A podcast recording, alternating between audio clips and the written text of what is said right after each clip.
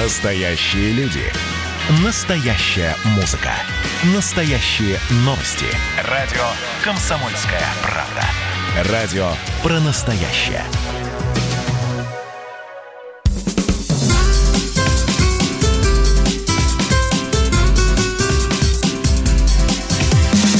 Программа с непримиримой позицией. Вечерний Мордан. Всем здравствуйте! В эфире радио «Комсомольская правда». Я Сергей Мордан. А я Мария Баченина. Добрый вечер. Ну что ж, хорошие новости. Собянин о второй волне эпидемии коронавируса. Никаких карантинов ни с 15 числа, ни с какого-нибудь другого Москва не планирует. Будем смотреть по обстоятельствам, а сегодня ситуация спокойная и стабильная. Нет ничего хуже, чем э, бравурные и успокаивающие заявления российской власти. Сразу начинаешь готовиться к самому худшему. Нет, ну почему? Тут, знаете, еще в эту пользу можно добавить, что э, примерно город открыт на 90% по сравнению вот с тем трафиком, который был в прошлом году. А, то есть э, восстанавливаются объемы, динамика. Ну, если уходить от э, этого крючкотворства, то как минимум мы видим пробки, да, и открытые какие-то заведения общепита, общепользования и прочие. Библиотеки открылись или нет? Я все ждала и пропустила, кивнул, да? Значит, все же хочу записаться. Так, дальше. А, Следственный комитет прояснил вопрос с гражданством сенатора Мизулиной. Там такая ситуация была, что Мизулина обиделась на журналистов и подала заявление о клевете. И э, сейчас выяснилось то, что у нее второго гражданства нет. Э, речь шла о гражданстве Бельгии. Об этом сообщили в пресс-службе сенатора. А теперь уже начались действия, чтобы установить обстоятельства распространения этой недостоверной информации, которая проходила в анонимном телеграм-канале Небожена. Как там два так. канала, там Небожена, и, и ну, там, там многие И в издании «Экспресс» газет. Ну, конечно, да, растаскивают, да, да, да. Ну, соответственно, два вопроса. Могла ли она успеть э, со времени публикации отказаться от вида на жительство? Так, Раз. Так это прошло бы по ленте. Ну, совершенно сказать. не могло не пройти. Да? Плюс второй вопрос. Там, помимо того, что ее обвиняли в наличии вида на жительство, гораздо, в общем, э, более внятные были обвинения в том, что сын ее постоянно живет в Бельгии. Про сына Следственный комитет, соответственно, ничего не заявляет, но Мизулина в свое время говорила, что патриотизм не зависит от того, где mm-hmm. живет человек. То есть mm-hmm. можно и в Майами, mm-hmm. можно и на Лазурном берегу. А лишь, можно и в детском доме, да? А, лишь бы Россию любил. Да, да, да. да. Так, и еще один момент китайский. А, китайцы отправили корабль на Марс, и эта китайская шкатулка приморсится в феврале. А, будем сегодня об этом говорить. Ну, кстати, через неделю уже Штаты запускают свой марсоход. Китайский марсоход достаточно легкий и рассчитан на то, что будет искать некие формы жизни, присутствие их на Красной планете. Ну, а что интересно нам, что Рогозин, глава Роскосмоса, в ответ пообещал изобрести ракеты-носители на водороде и машину да, ну, пресс, пресс, Я пресс, так пресс, скромно добавляю. Да, пресс, пресс-служба тут же сегодня выпустила пресс-релиз о том, что Роскосмос принял решение изобрести газету на водороде. Да, мы тут поначалу решили... Не газету, а ракету. Ракету, да. Поначалу решили пошутить, но на самом деле выяснилось, что двигатель на перекиси водорода был разработан еще Королевым, вот, но просто дальше до него не дошли руки и, в общем, э, летали немножко на другом. Но вот теперь вот Роскосмос принял решение повторно изобрести двигатель, который уже изобрел Королев. Ну, в общем, все как обычно. Поехали. Вечерний Мордан.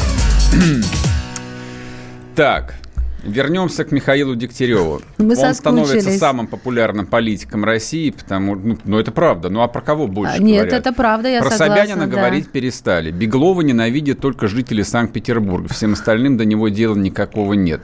Про какого ты еще знаешь губернатора? Да нет, я согласна. Никакого. Я знаю губернатора э, Курского, Курска, конечно, да. да, да, да. Но это местная... А, ну, он Кад... не местный, он назначенный Путиным. Кадырова еще все знают. Все, соответственно, Кадыров есть... губернатор. А, соответственно, есть э, Путин, Собянин, Кадыров, и вот теперь мы знаем Михаил Дегтярев. Значит, mm-hmm. Дегтярев там, по-моему, три дня исполняет обязанности.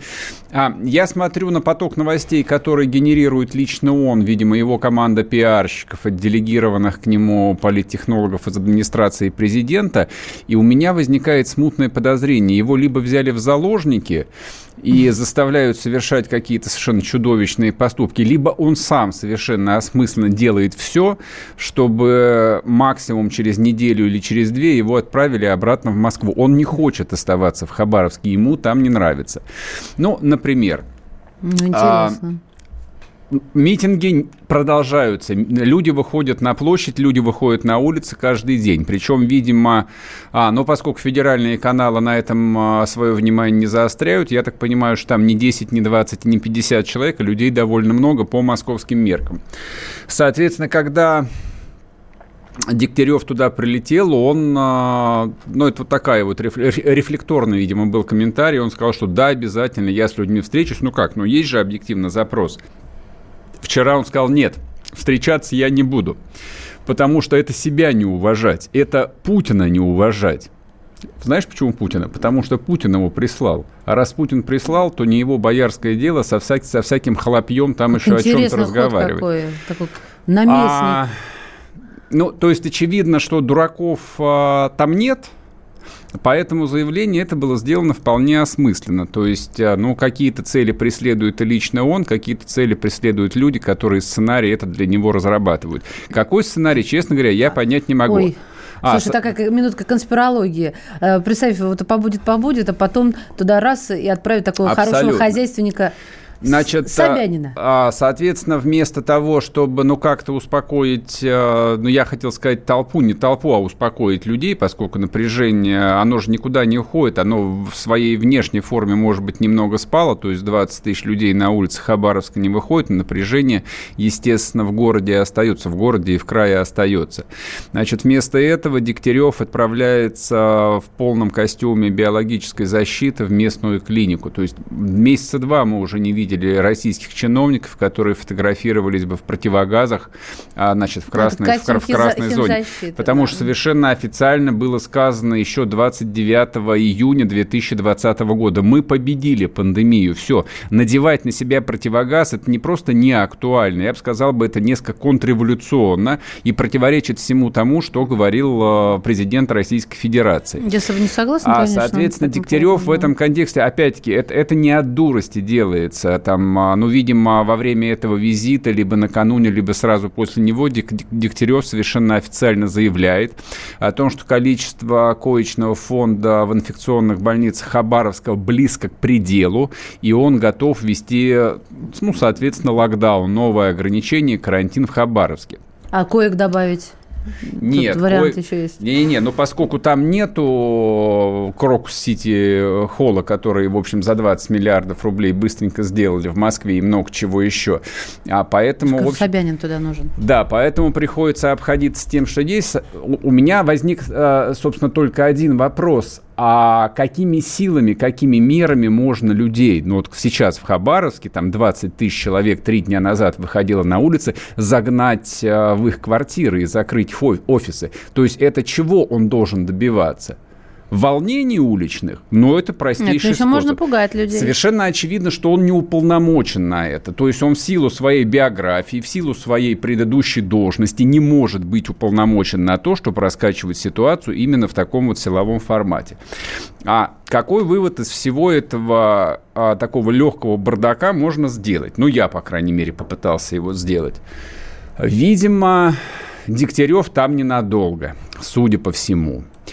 А, я бы, в общем, предположил бы, что он туда поехал э, месяца на два. Может быть, действительно правда. Он же не зря несколько раз повторял. Я у вас тут временно, друзья мои. Не понравлюсь, выберите другого. Но, может, а, может... Понимаешь, еще народ выплеснет всю ненависть на этого человека, который потом не останется. Ну, то есть, у кого-то пришлют и разойдутся по улице, потому да. что не, выхлоп будет уже может, может, может быть, просто изначально он даже не предполагал, насколько на недолго его туда прислали. И, в общем, как бы... Ну, ну, ну совершенно точно он не самостоятельная фигура. То есть э, это видно вообще в каждом слове, в каждом шаге, в выражении лица. То есть это человек, который под камеру может рассказывать только про то, что он приклеил 500 рублей на холодильник. Но я не хочу ничего обидного ему сказать. Уже сказал. Нет, не, упаси бог там меня вот оскорблять. Но вот э, я пытаюсь там из интернета вытащить э, биографию человека и понимаю, что он 20 лет изображал клоуна.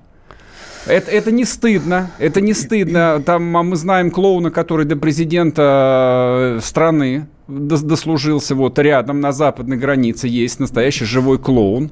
Вот, но тут не тот случай, потому что Дегтярев не смешной. Вот, все, что он произносит, не смешно. Его глубокий поставленный бас э, ни, никого не убеждает. Это вот тоже такой диссонанс. Э, слегка детское лицо, глупости, которые произносятся, и вот этот вот поставленный, красивый, низкий голос. Когда у нас, э, понимаешь, тут ты спрашиваешь, когда, насколько, никто не знает. Просто-напросто политический сезон должен э, дождаться нового политического шоу. И вот тогда, может быть, что у нас? Откры... Мэр, выборы мэра, что Значит, у нас? в сентябре это? единый день голосования. Не будем замечать, э, забывать, что вчера Государственная Дума, депутаты ушли в отпуск. То есть Дегтярев тоже мог уйти mm-hmm. в отпуск, а его вместо этого отправили работать. А я думаю, что вот а, эта самая там расходовка между Жириновским, ЛДПР и, соответственно, политическими администраторами, как мы говорим, она должна закончиться, да, где-то в течение, в течение очень короткого времени. Соответственно, как только вот э, система придет к какому-то равновесию, я думаю, что в действие должны вступить силовики. Точнее, они уже... Сцена вторая. Я думаю, что они уже вступили в действие, и, собственно, как бы эти волнения, демонстрации должны чем-то позитивным закончиться. Happy Хэппи-эндом, в конце концов. Друзья мои, WhatsApp Viber 8 967 200 ровно 9702. Пишите, звоните. Вернемся после перерыва.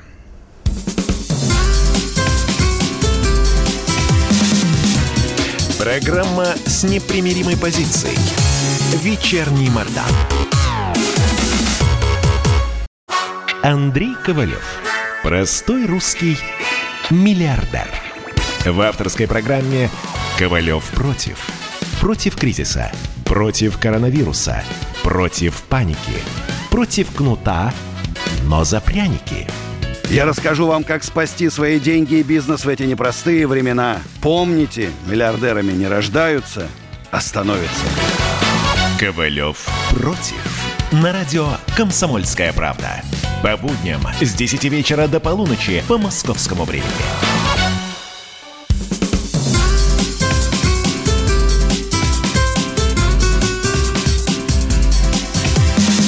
Программа с непримиримой позицией. Вечерний Мордан.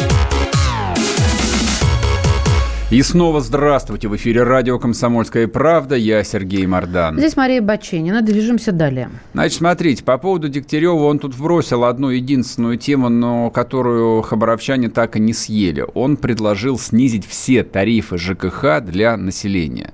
То есть вроде бы как чистой воды популизм, возникает вопрос, можно ли это реализовать, если на то нет решения, а, если это решение не соответствует генеральной линии партии. Я думаю, что э, генеральной линии партии это совершенно не соответствует, потому что снизишь тарифы ЖКХ для населения в Хабаровске, люди во Владимире, Ярославле или Карачаево-Черкесии тут же спросят, а мы, а чё, мы, чё, мы, да. чем, мы чем-то хуже? хуже да, потому да, что да. вместо этого мы получили 1 июля ежегодное повышение повышение расценок, допустим, на бытовой газ от «Газпрома», ну у и, которого э, типа трудные времена наступили. Там прозвучало для неимущих э, уже как встречная инициатива. Ну, это да, сейчас начнут отползать и объяснять, каким образом они это будут делать. Э, ни технически, ни, главное, политически непонятно, как это можно делать. Значит, смотрите, тема ЖКХ, несмотря на всю свою социальность, ну, понятно, это то, что ложится там реально тяжелым грузом на бюджет абсолютно любой российской семьи, где бы она в каком конце нашей страны не жила.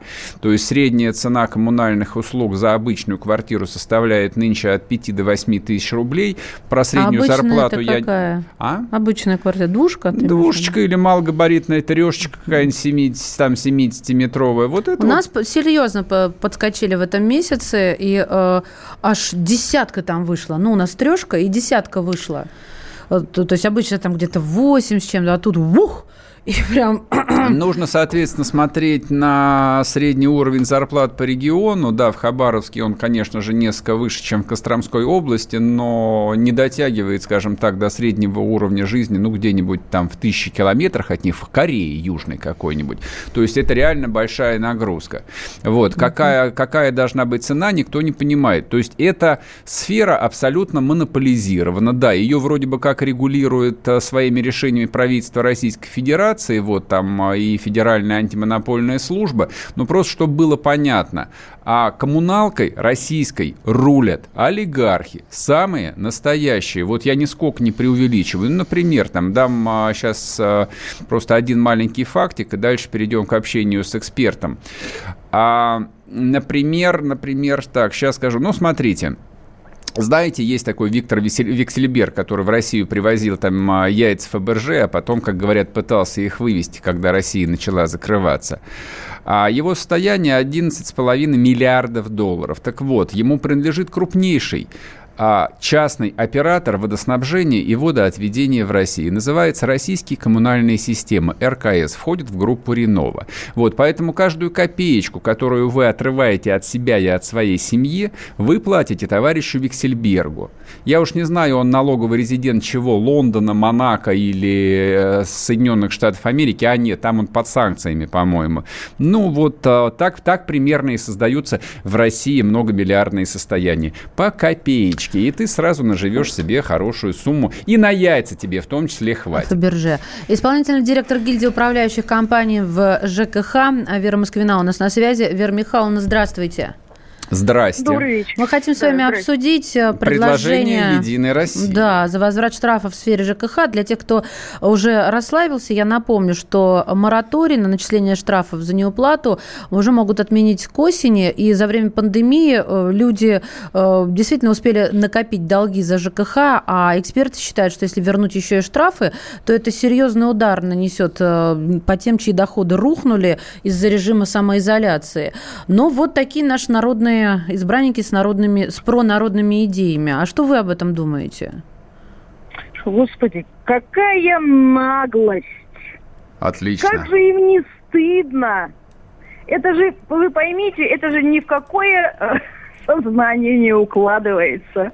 Понимаете, да, я посмотрела это предложение, ведь все так вот, и, так раз и перетекает в одно в другое. То есть сначала нужно отменить э, значит, э, все льготы для собственников жилья, заставить их заплатить, а потом через штрафы эти деньги отобрать у управляющих компаний в бюджет. Понимаете, ага, какая простая схема? схема? То есть, иными словами, Понимаете, что у нас происходит-то?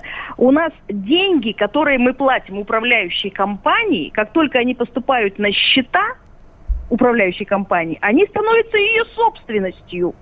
Значит, они уже потеряли свое целевое назначение. Что это значит? По-простому объясните, я это, не понимаю. Это значит, эти деньги можно безапелляционно управляющей компании отобрать в качестве штрафов за все, что можно. За все. За, за лампочку, которая не, не, там, не горит в подъезде. Там еще за все, что угодно.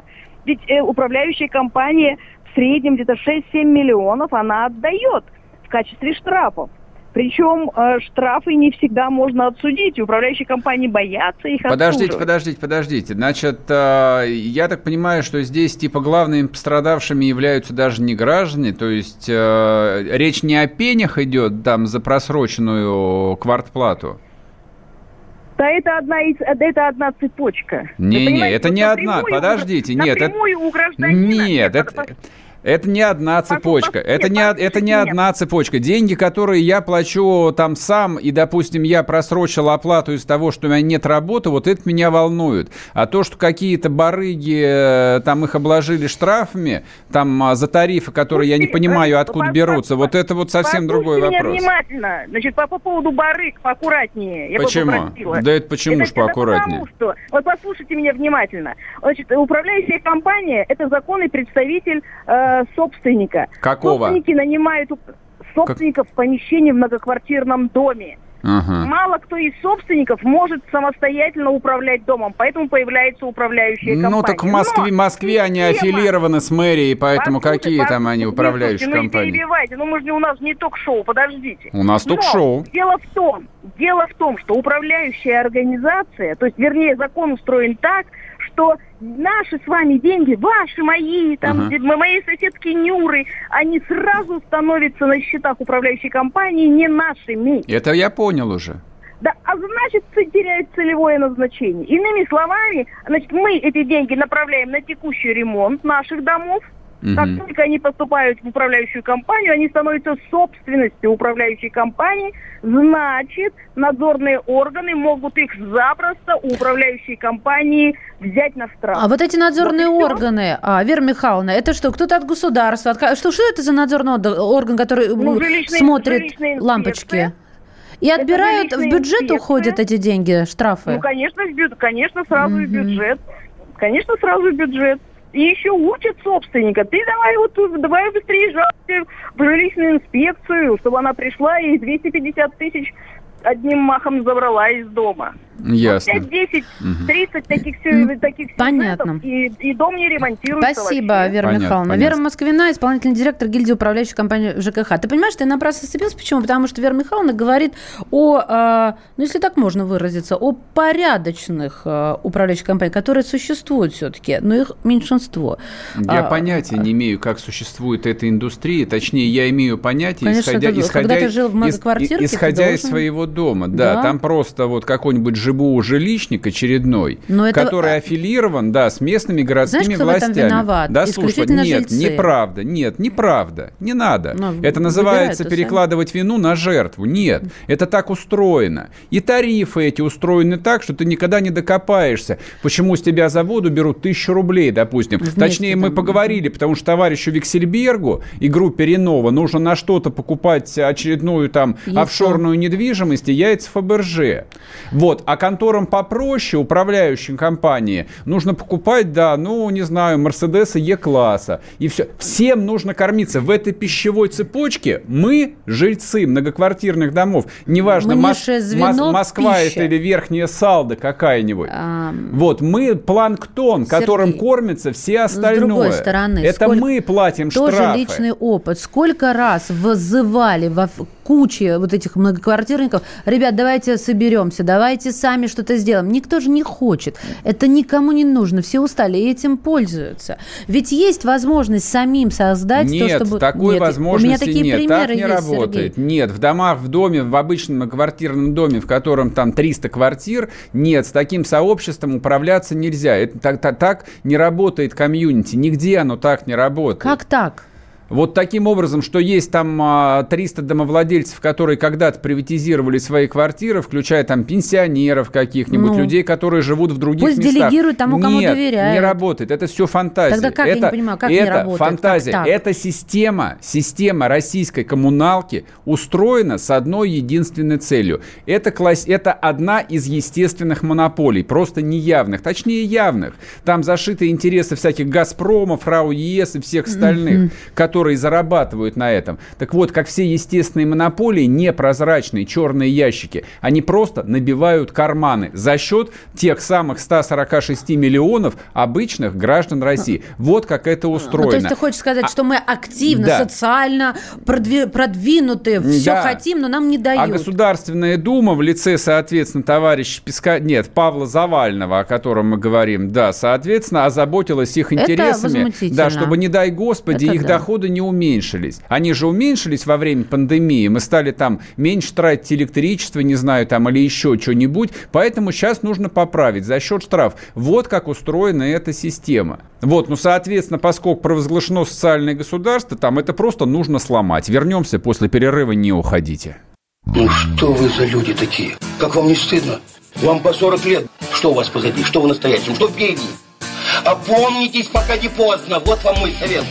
Ведущие нового утреннего шоу на радио «Комсомольская правда» уже совсем взрослые люди. Но ведут себя порой. Особенно, когда собираются все вместе. Они обсуждают, советуют и хулиганят в прямом эфире. с понедельника по пятницу. Начинайте день вместе с программой «Взрослые люди». Ведущие Тутта Ларсон, Валентин Алфимов. Стартуем в 8 утра по московскому времени.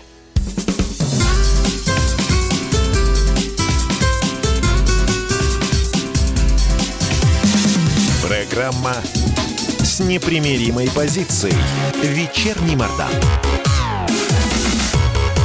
И снова здравствуйте. Напоминаю вам, я Сергей Мордан. Спасибо, Сергей Александрович, что напомнили. Мария Баченина, здравствуйте. Еще, и еще напоминаю, WhatsApp Viber, куда вы можете писать свои вопросы и комментарии по ходу эфира, это 8 967 200 ровно 9702, либо но это как бы мой совет, включать YouTube, YouTube-канал «Радио Комсомольская правда» и смотреть там прямую трансляцию. В чате тоже можно писать вопросы или комментарии, они у нас на мониторах сразу отражаются. И для тех, кому мало этого эфира, тот подписывается на телеграм-канал Мардан и читает, читает и читает до потери сознания. Значит, смотрите, вчера мы уже про это здесь поорали, как говорят, Мардан не краснее лицом и не выпучивай глаза. Не могу, тема уж больно такая болезненная была. Вчера говорили о вынесенном приговоре а, так называемому историку Юрию Дмитриеву, который возглавлял или возглавляет а, Карельский мемориал. По обвинению в развратной, цитирую сейчас, это статья Уголовного кодекса, по обвинению в развратных действиях в отношении лица, не достигшего 14 лет, а, педофилия, то, что в быту известно. Он признан виновным, и ему вынесли приговор 3,5 года заключения. А по, по поводу чего мы, в общем, вчера здесь э, ругались, кричали, общались с адвокатом, одним из адвокатов, которые его защищали, а, говорили мы о том, что вот э, на этом примере мы снова столкнулись с совершенно поразительной э, историей, когда люди делятся по политическому лагерю и даже не, не пытаются разобрать, за что они выступают, за что они подписывают письма, кого они защищают. Хотя, казалось бы, такое классическое, стандартное уголовное дело. Ну, ровно как э, с актером Михаилом Ефремовым. Там вроде бы тоже все понятно. Вот просто есть человек с политической позицией, да, ехал пьяный на машине, убил другого человека. Да, дальше ты можешь э, либо выбирать э, политическую позицию, либо сказать, да, он виноват, соответственно, судите его по закону. По идее, в данном случае, ведь речь идет о ребенке, то есть вот эти развратные действия а, совершались, когда девочке был возраст, а, по-моему, от 4 и до 11 лет. Да, именно так. Длинный 4... период. То есть это не один, не два Понимаете? раза. Это длилось несколько лет. А, меня сегодня очень смутил список людей, которые подписывали это письмо. А, в защиту Дмитриева. Еще меня очень смутил, конечно, длинный список людей, которых я лично знаю в моей ленте Фейсбука, которые вчера об этом писали после вынесения приговора. Но вот а, есть факт, есть дела, которые, часть дел, которые оправдали, есть за что осудили, а есть факт папка с фотографиями. И вот этот факт никуда из этой системы не исчез. Вот, собственно, что меня пока держит на якоре.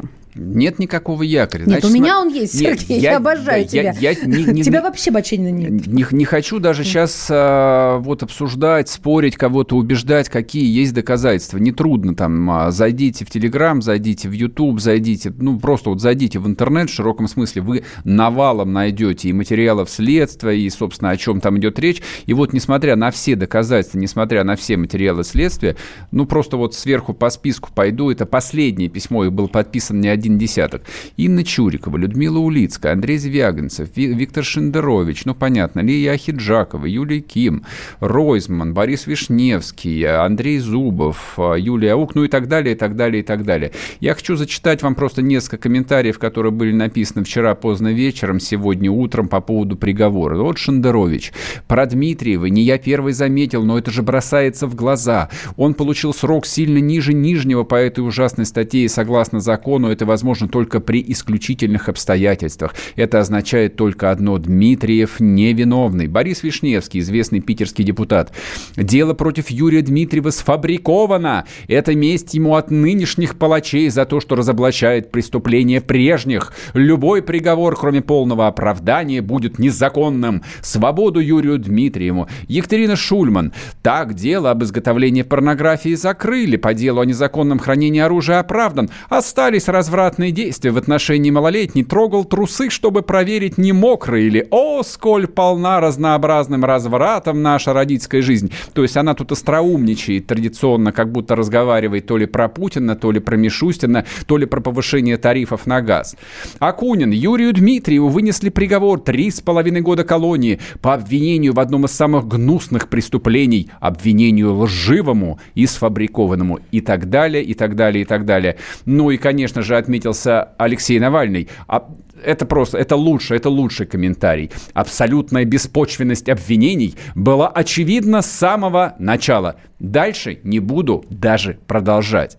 Вот просто вот услышьте то, что я произнес. Люди даже не подвергают ни малейшему сомнению – показания ребенка. Не-не-не, погоди, даже вот подожди. Вот а, сейчас про ребенка, да, вот допустим, кто-то говорит, да ее надоумили, на нее повлияли. Окей. А теперь берем показания самого Дмитриева, то, как он говорил и что он делал. И вот это вот, если мы вспоминаем то, что сказала Шульман, да, э, сколь полны развратных действий наши родительские дни в отношении своих детей, вот это никак не вяжется. Потому что усаживать на колени – и дальше э, осуществлять те действия, которые сам Дмитриев э, описывал на допросах, это совершенно не то что происходит вот в нашем обычном а, родительском быту, когда мы что-то хотим там проверить, заболел, не заболел ребенок. А, не сходятся какие-то вещи. Я сейчас пытаюсь быть очень какой-то корректной, безэмоциональной. Ты пытаешься выступать Я пытаюсь а, опять найти в, логику. Да, в, в роли там некоего там обвинителя или объяснятеля. Да нет, я, или, я самой себе или, или и, и с людьми полемизирую, да. Проблема заключается в том, что эти люди закрыты для любой полемики. Они, вот я посмотрел массу массу там вот этих вот фейсбучных срачей, они в принципе не вступают не ни в какой разговор, виду, кроме криков «одобряем», против «он не виноват», точка, «руки прочь», или белая. «мордор оболгал», «этой судебной системе нельзя, не, нельзя верить» и так далее. Причем ну... удивительно, 30 лет, как закончился Советский Союз, они продолжают бороться с каким-то мифическим гулагом, не замечая, что они сами, сидя сейчас в 2020 году, говорят языком, который проклинают. Не знаю, может быть, это потому, что в их там кровь, мозги и нервные рефлексы впиталось их пионерско-комсомольское воспитание – там, Нет, когда там, они выходили многие... на митинги против американских першингов в Европе или американской агрессии против Гранда, я понятия не имею. Но практически все комментарии, я просто по интонациям вижу это, они пишутся на автомате, они пишутся на чистом рефлексе. Видят знакомую фамилию, мемориал, там, а, значит, а, не знаю, там, а, ГУЛАГ, он не виновен. Мне Все. сложно в это поверить, потому что есть люди в этом списке, которых я знаю лично. И что? А неплохо. что от этого меняется? Меняется... Эти люди живут своей политической позицией. Представь себе Меня... того же твоего любимого Бориса Акунина вне его политической позиции. Он становится сразу в 10 раз менее всем интересен. Он становится просто популярным писателем, который пишет легкие приключенческие Погоди. романы. А так он мыслитель, да он, нет. так сказать, ну, лидер конечно, общественного нет. мнения. Достаточно того, чем ты занимаешься, чтобы тебе люди либо доверяли, либо нет. Не обязательно для этого быть э, социально активным, либо политически подкованным Это и деятельным. обязательно. Если Нет, ты, я с тобой если не ты не социально активен, ты просто становишься производителем, Ты так можешь сказать... быть просто одаренным, думающим Ты можешь человеком. быть просто производителем контента которым являются там десятки, сотни писателей. Да подожди, про которых Джоан Роулинг до недавнего с- с- времени Она была просто а, производителем контента, а потом стала лидером всех феминисток. Она всегда была как бы человеком вли- а, влиятельным а, с точки зрения общественного Но мнения. даже если бы она не высказывалась, а к ней все равно бы прислушивалась. Это огромная читательская аудитория. И, и если бы у нее не было вот такого бэкграунда в качестве ее литературного творчества, то, в принципе, ее выступления туда-сюда никому бы не были интересны. Ну, Самое удивительное, очень... вот самое удивительное, они обвиняют эту проклятую гыбню, которая там а, вот сфабриковала это дело для того, да... чтобы... Ну вот я, я процитировал вам Вишневского, mm-hmm. потому что Дмитриев не давал забыть преступление сталинского режима. Можете себе представить? В 2020 вот году. конечно. Что я... он такого... У меня единственная мысль пришла Открыл. в голову, когда все я это читал, вот для того, чтобы вот подвести какой-то, ну не знаю, некий там моральный или психологический итог а, этому очень локальному такому это локальная история. Цитата из «Братьев Карамазовых». Выводят мальчика из кутузки. Мрачный, холодный, туманно-осенний день, знатный для охоты. Мальчика генерал велит раздеть, ребеночка раздевают всего до нога, он дрожит, обезумел от страха, не смеет пикнуть. «Гони его!» — командует генерал. «Беги, беги!» — кричат ему псари. Мальчик бежит. «Ату его!» — вопит генерал и бросает на него всю стаю борзых собак. Затравил в глазах матери, и псы растерзали ребенка в клочки. Генерала, кажется, в опеку взяли. Ну что ж его, расстрелять для удовлетворения нравственного чувства? Расстрелять? Говори, Алешка! Расстрелять.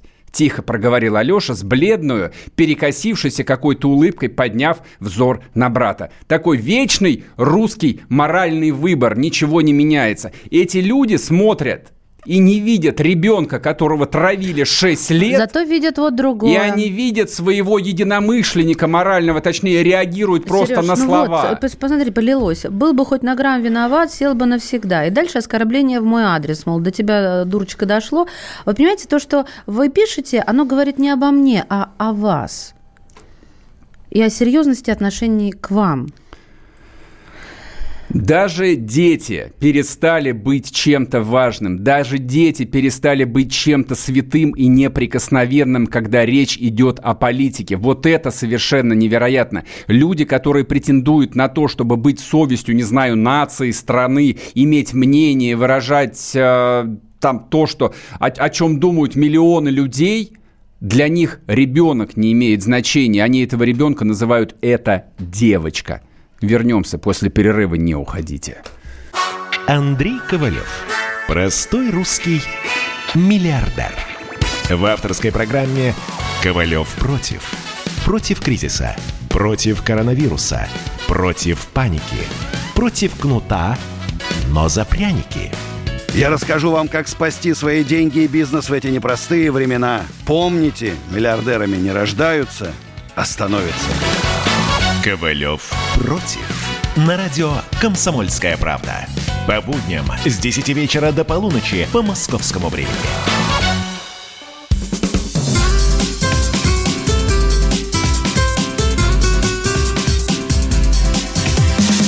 Программа с непримиримой позицией.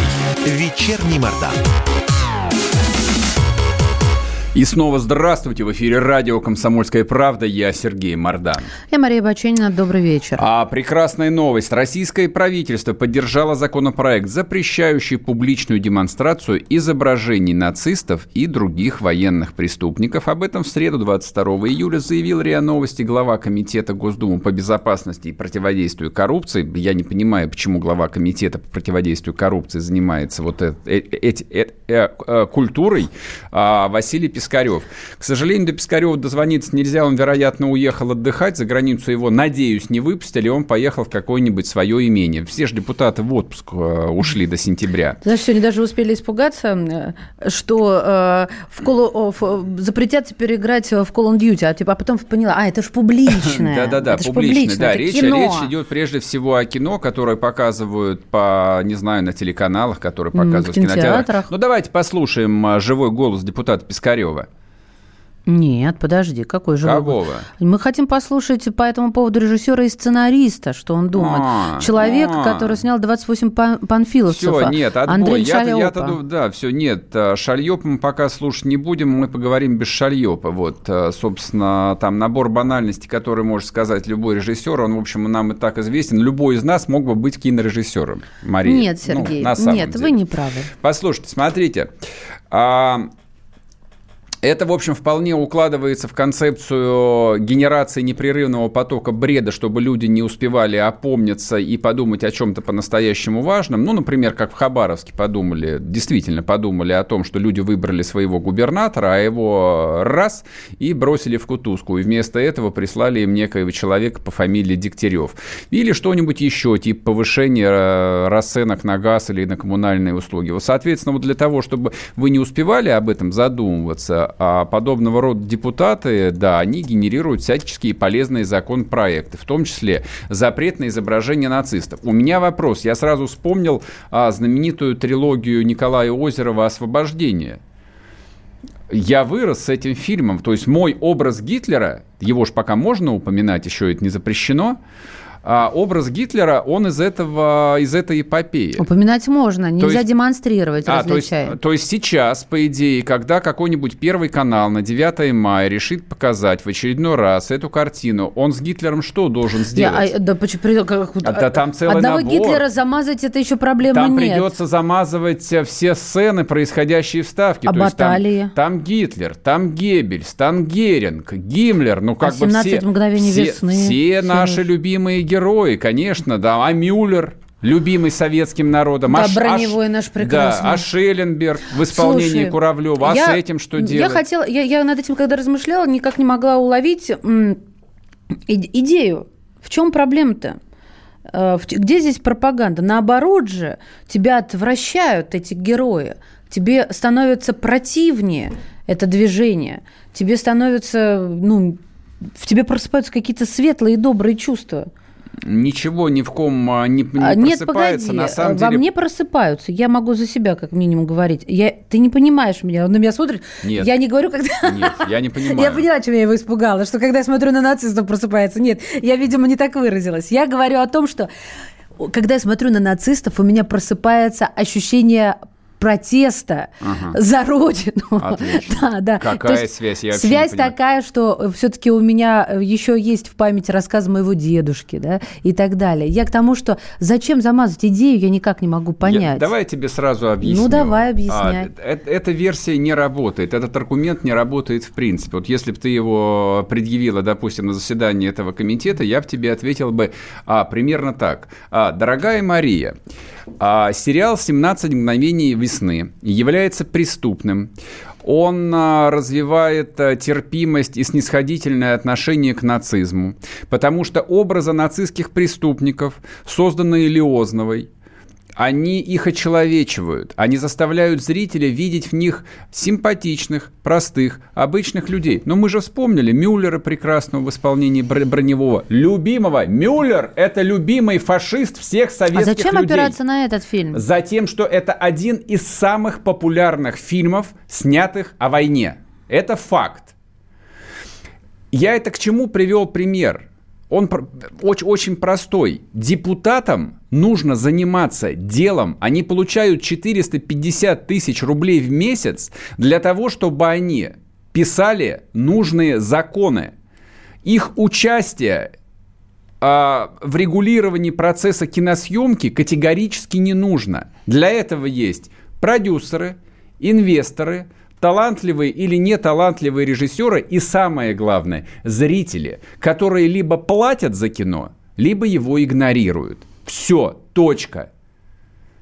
Процесс регулирования а, искусства, мы его уже проходили. Но дело в том, что даже советская власть, которую, ну, стала вроде бы как хорошей, доброй традицией хаять, цензура, давление и все такое прочее. Вот в условиях этой цензуры, этого давления возникла так, там а, такая вещь, как великое советское кино, на котором по-прежнему учатся в киношколах. Возникли фильмы советских Нобелевских, а, господи, а, лауреатов премии «Оскар», которым тоже не мешало давление и отсутствие вот таких вот депутатов, как Пискарев. То есть депутатов а, Верховного Совета было много, но никому из них и в голову не могло бы прийти своими грязными ногами лезть а, на киностудию Мосфильм или имени Горького и учить, не знаю, там кого, Тарковского, Пуд- Пудовкина, там, а, учить снимать кино. А у этих мозгов и времени почему-то для этого хватает. Мне интересно одно, это по велению сердца они делают – или по заданию какой-то неведомой мне контрреволюционной партии, которая всеми силами там старается взорвать мозг простому русскому человеку. Ну, может, они новые рабочие места создавать Я не решили? знаю, какие. Это, для это- тех, кто закрашивать Это ведь будет. массовое помешать. Сказать, что типа вот в депутаты дураков набирают. Нет, у нас дураков везде полно. Вот, или просто у людей там а, солнечная активность действует. Новый министр культуры там сегодня выступила. Мы не планировали об этом говорить, но не, не могу умолчать. Она сказала, что кинотеатры должны открыться 1 августа, но а, в прокат пойдут светлые, добрые фильмы. А драмы отложат на зиму и на январь 2021 года. у меня Зима вопрос. уже близко. У меня вопрос, как бы вы очнитесь. Сезонное кино, перес... еще демисезонное Перестаньте выпустят. бухать. Просто перестаньте бухать. Не ваше дело, что мы хотим смотреть в кино. Мы хотим смотреть «Мстителей», мы хотим смотреть «Пиратов Карибского моря 21» и хорроры. А вы получаете свою зарплату и распределяете деньги среди музеев и театров. А кино без вас проживет так, как оно жило последние Голливудское, 30 Сереж, не лет. добавить. Голли- Голливудское, индийское, европейское. Без вас проживет. Ну, европейское не совсем, Вот о чем не идет речь. да. Просто какое-то вселенское помешательство. Все разбираются в футболе, в, в культуре и, естественно, в кинематографе. Даже мы с тобой. Вернемся после перерыва, не уходите.